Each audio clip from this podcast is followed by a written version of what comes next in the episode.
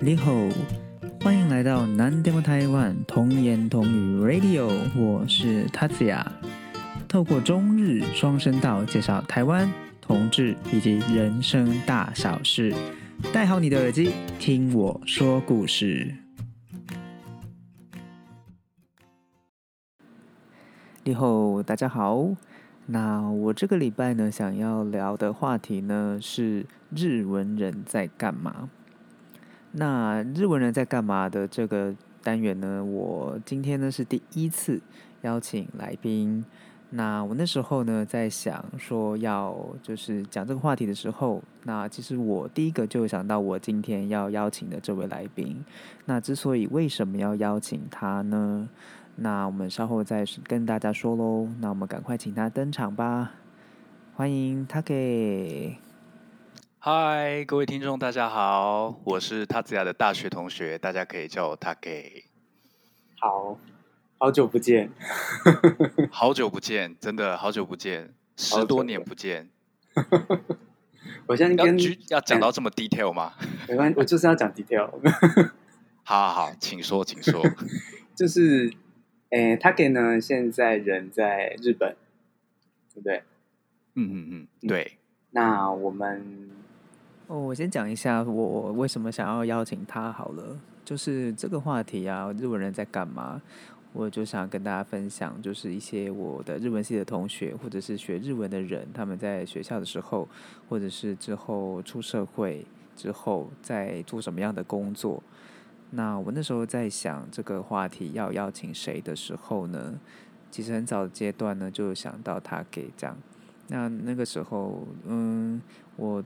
在学校的时候啊，就看他在大学的时候，就是就觉得他是一个很全心全意，就是为日文付出的一个 一个学者型的同学，这样，嗯，然后嗯，就是一直觉得说他很，我们大学的时候我都会尊称他，我就是尊称，我不知道你自己觉得怎么样，就是我们都会尊称他大神这样。嗯，就是觉得你还蛮有学者研究的那个学者气息，这样。哦，我也有想说这一集，我这十年来都以为他是反讽，不是反讽，不是吗？就是是啊，就是大家都很尊敬你，好不好？就有些对啊，有些人的绰号是帅哥，然后实际上就你懂的，就是那种大神，我以为就是这种意思。什么意思？就是。很烂的人，然后反而叫他大神之类的。你干嘛这么瞧不起自己？还是你想要就是大家叫你帅哥大神？不要不要不要！我刚刚就已经讲说，帅哥就不一定是帅哥。你又叫我帅哥，我就会觉得心情很微妙。是这样哦？你以为就是大家叫你绰号就是都是反讽哦？没有啦，我没有很认真的去想大家是什么意思这样子。对，然后对啊，所以就没想到一开开头就有这么的。就是被捧上去的感觉，还有现在有一点点害羞的感觉。我 就是故意的。哦，OK，OK，哦，这是就是套路的一种，是不是？就这个节目的其中一种套路。没有，我是真的真心的，从大学开始，然后之后看你就是到日本去读研究所嘛，然后之后现在也是从事的工作也是一路上也就是往日语言，然后日文语言这条路这样走。所以我在我心中还是蛮佩服你的。没有没有没有，这时候要说什么不敢当之类的吗？没有没有，不敢当不敢当。好生涩哦！我的人生中大概第一第一次用这这句话吧，不敢当这样子。哦哟。那你要不要稍微简单讲一下你的呃历程？这样历程。嗯嗯，对啊，就是学的读日文系，然后之后去日本做了什么？简单的先讲一下，让听众朋友先大概有一个印象，说你就是学日文的一个历程，这样。好，哎，我在大学的时候就是跟塔子雅是大学同学嘛，我们都是日文系的。然后日文系念完之后，我先去呃非日本以外的地方先交换留学了一年，然后再来就回台湾服兵役。呃，当时我们这样会透露年纪嘛？哦，啊，没关系啦，反正年纪也不是对，反正我们就是当时要服一年的兵役。那服完兵役之后，我就到大呃日本来念大学院啊，也就是研究所。然后就是硕士、博士，然后念完之后就留在这里的大学任教这样子。那你现在大学任教吗？是教什么样的课程呢？我是主呃，主要还是在外语科系里面教语言学，对，所以呃，语言学就是我的研究领域，这样子，就是在研究语言的一个学问，这样子。那我就是带一些语言学的课。那日本这边跟台湾比较不一样的，就是他们的大学生必须要写毕业论文嘛。嗯。那所以我在三年级之后的学生也必须，就是我必须要开一个研究室，然后指导我的专业，然后有兴趣的大学生他们会选这个课当成他们的毕业论文的学分，这样子。所以主要是这几堂课这样。嗯，所以你主要是教大学部的学生？呃，目前是主要是教大学部，之后好像会给我一些研究所的课，但是研究所的课它有比较严格的规定，就是你必须要嗯在学术上要有一个等级，你才可以开始教研究所的课。然后我现在就还在那个过程上面，所以还是先从大学部开始这样。OK，好，那我们听众朋友呢，对大概对他给的一个从大学开始到现在的一个日文的历程，有了一个初步的了解之后呢，我想要就是把时光倒转一下，就是做个时光机，然后回到要透露年龄喽，回到什么时候？二零零八年，二零零八年就是我们呃，就是你进大学那一年。对啊，进大学那一年，就是我还蛮好奇的，你那时候为什么会想要念日文系？你进大学那一年，我进大学了吗？要不然你好啦，正经说一下。对，你进大学的时候，我好像才刚进幼稚园。哦，真的哟，我今天才知道。现在现在听众感觉很混乱，没有啦，我们是同学。好，快发疯了。进。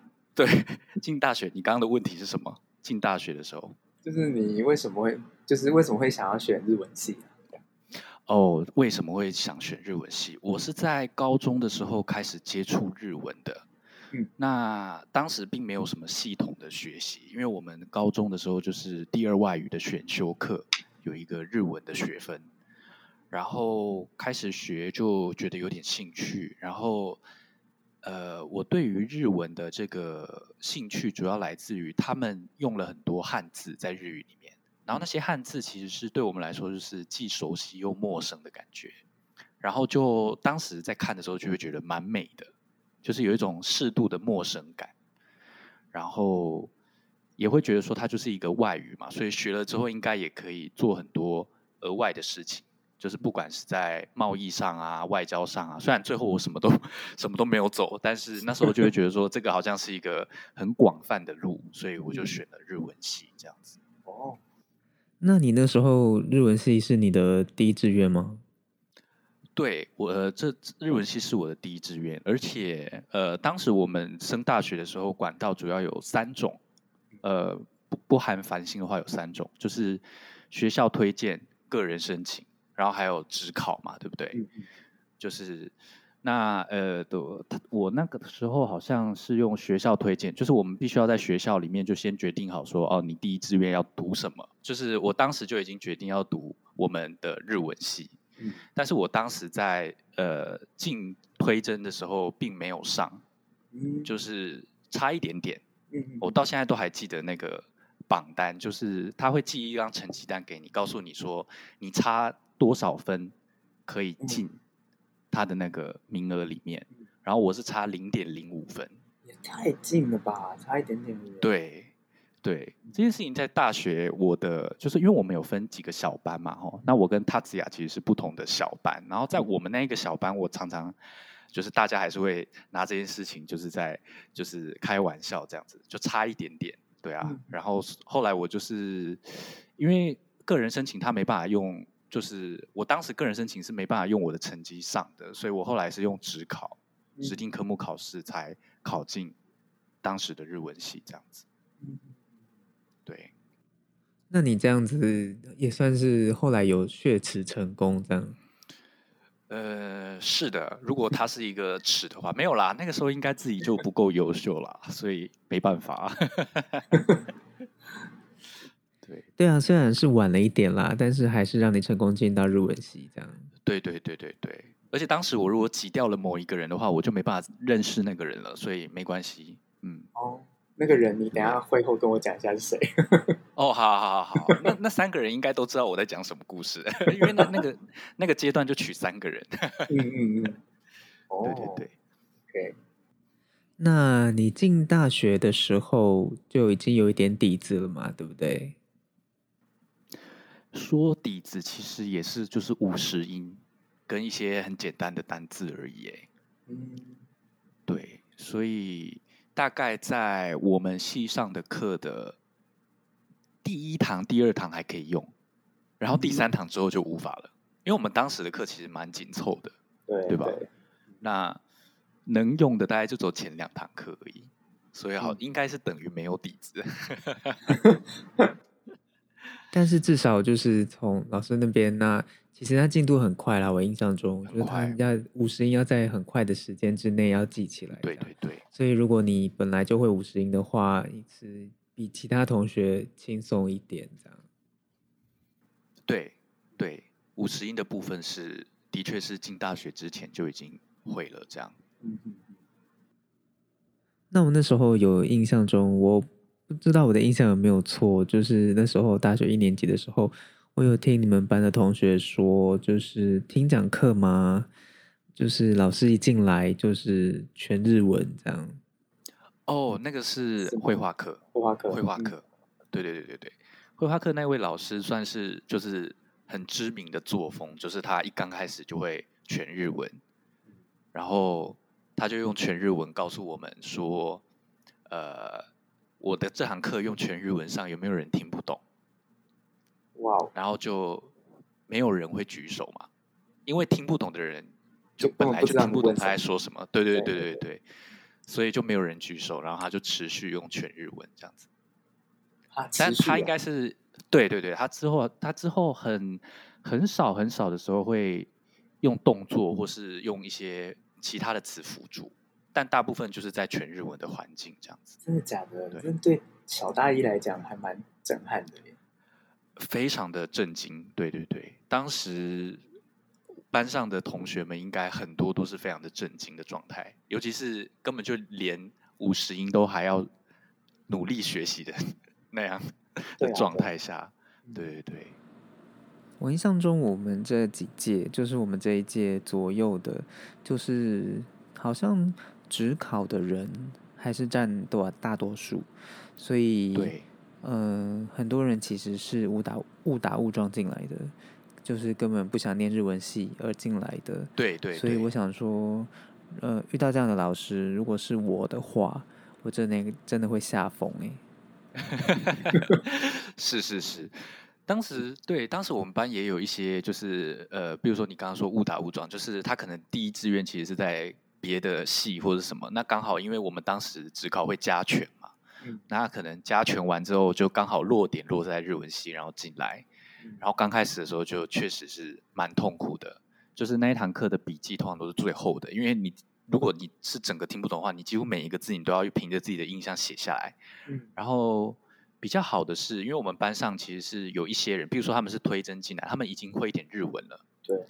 呃，有一些人甚至已经日文程度蛮好的，嗯所以他们就会有点像是班上的小老师，嗯然后大家会围着他们说：“老师刚刚的指示是什么？老师现在要我们做什么？”这样嗯子。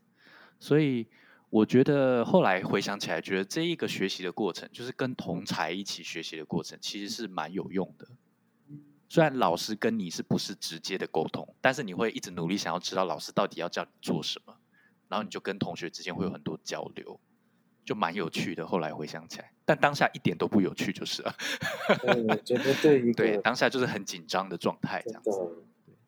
对，对，就是一个全日文环境，然后对怎么讲，呃，beginner 就是完全零起点的人来讲，是还蛮恐怖的一件事情。对对，的确非常的恐怖。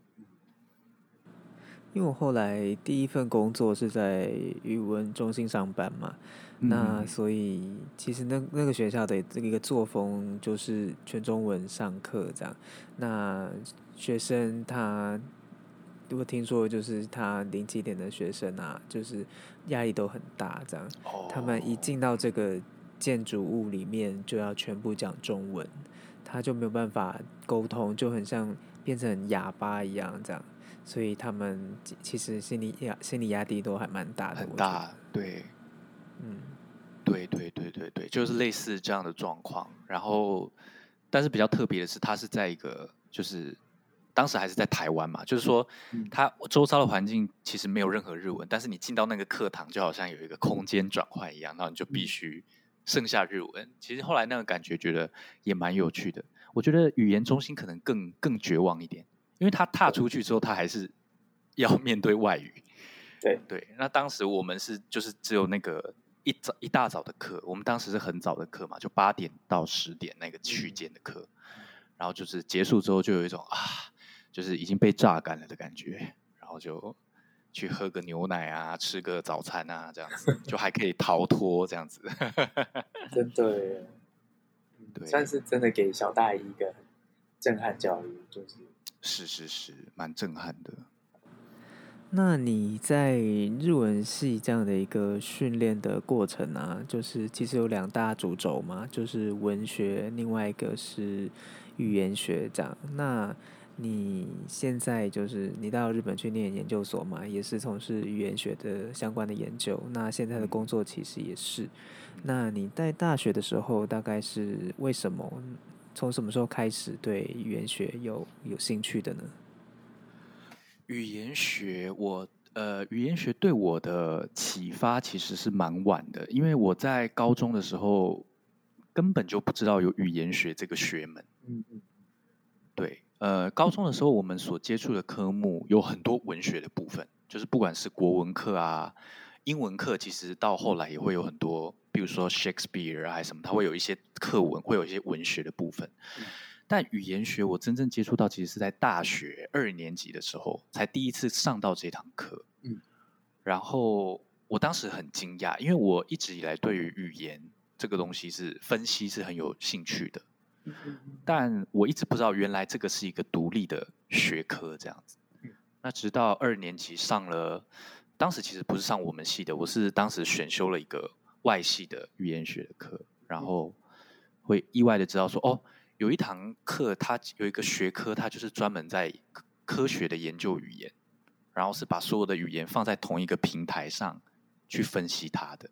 嗯然后当时就觉得挖到宝藏的感觉，然后就很喜欢这堂课，然后后来就就觉得自己很有兴趣，想要继续研究这样子。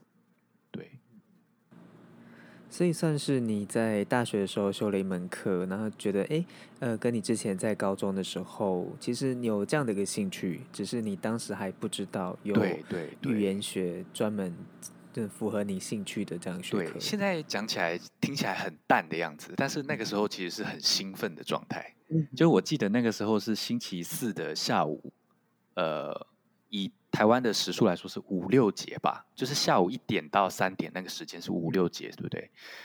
五六节那个时候其实很想睡的一个时间。对。然后我当时又不知道发什么疯，就是我把我的星期四排成一到九，就是一二哦三四 at 五六七八九，哎，就是中午的时间也排了一个课这样子。嗯然后其实是快要发疯，我当时就是不知道发什么神经，但是五六节这个时间反而是非常的兴奋的状态，就是会觉得哦、又可以上到这堂课了。然后那堂课的老师，其实老实说，那堂课老师并没有就是上的非常的就是怎么讲呢？就是他也不是讲的那种龙飞凤舞的那种嗯，他就是很很平实的在叙述一个课本的内容，嗯就是很扎实的那种东西。但是因为可能内容实在是对我来说太太有吸引力了，所以我那堂课就是从来没有睡觉，然后就是觉得非常的有趣，这样子。嗯嗯，对啊，嗯，就是下午很想睡的时间，然后反而让你提起精神。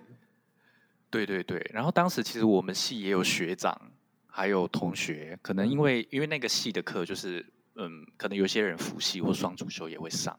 对。然后到后来他们都翘课，你知道，他们都不来了，然后就剩下我一个人，我还是照去这样子。因为你很爱这门学科。对对对。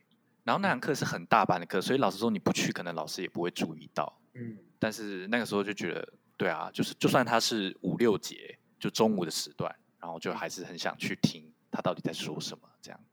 对。那你之后就是你大学的时候，你就想要念研究所吗？对我大学的时候就想要当大学老师，所以，对，所以当时就。因为大学老师，呃，以现在的制度来说，是必须得要拿到学位才能回去大学教的。当然，以前有一些比较特别的例子，就是比如说在呃实际的产业有很厉害的发展，那他可能会聘你回来当讲师。但是以现在的学术界来说，应该就是必须得念研究所才能回大学教书这样子，对。嗯，对啊，就是其实很多人在大学的时候还不知道自己要干嘛，所以你算是在大学的时候就已经很明确的知道，就是以以后要继续要走研究这条路，这样。对我就是有点想要留在大学的感觉，就我还蛮喜欢大学这个环境的，所以我觉得就是用各种方法可以留在大学这个环境的话，是一件很幸福的事，所以我当时就很想要留在里面，这样。嗯，现在也算是。你的梦想实现这样，对，这样子会不会听起来好像没有什么其他的梦想？因为这个梦想不会啊，我觉得 啊，好，就是，嗯，我觉得跟很多人比起来啦，就是你算早的，就是很早，就是呃，有的人可能到大学四年级，快到就是毕业了，然后再想说哦，自己快要毕业了，接下来要干嘛这样？嗯，那可是那时候就开始迷惘这样。但是你这边是还蛮还蛮早的，就已经大学几年级的时候就立定这样的志向了。说我吗？对啊，我大概大一。哦，大一耶！对，应该算早的，蛮早的，对。对，确实。大一是想要留在大学，对。那大二之后发现，哦。原来可以用自己喜欢的方法留在大学，这种感觉。哦，就是上了语言学之后，对啊，听起来觉得很很很美好哎，不知道为什么很美好吗？就是一种浪漫，真的是浪漫，就是很早就知道自己要干嘛，然后也很踏踏实实的往这条路迈进。谢谢。到现在就确实留在自己想要待的地方，这样。就是对，很幸运嘛，就也蛮幸运的，可以走到这一步这样子。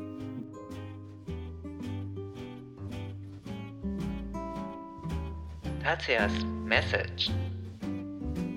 本集呢很开心可以邀请到目前在日本的大学担任讲师、教授语言学的同学 Taki。那我呢也算是稍微呢从旁见证到他对于语言的热情。从一个呢只会皮毛的背全日文上课吓到的一个小大一，然后呢在大学邂逅了语言学这门学科，从此呢就永结不复。没 有开玩笑的啦，嗯，然后呢他到日本一路呢读到了博士学位，那现在呢在日本的大学教书，那看着他这逐梦踏实的旅程呢，真的是感到非常的美好。那因为实在老同学相聚，太多太多话要聊，所以呢，下周还是他，嗯，各位不要失望，没有了。那我们下周再见喽。最后欢迎大家追踪我的 IG 推特，将会不定时的分享节目更新或是日常生活的体验。如果呢大家对我的节目有什么样的建议，或是有想对我说的话，也欢迎到我的 IG 推特私讯。或是寄信到本节目的信箱 nandemo taiwan at gmail dot com，或者是填写本节目问卷。以上联络方式都可以在节目介绍栏里找到。最后，希望大家能够订阅我的节目，以及给我五星评价，并且分享给你的亲朋好友，让更多人能听到本节目。那我们下次再见，马达呢，拜拜。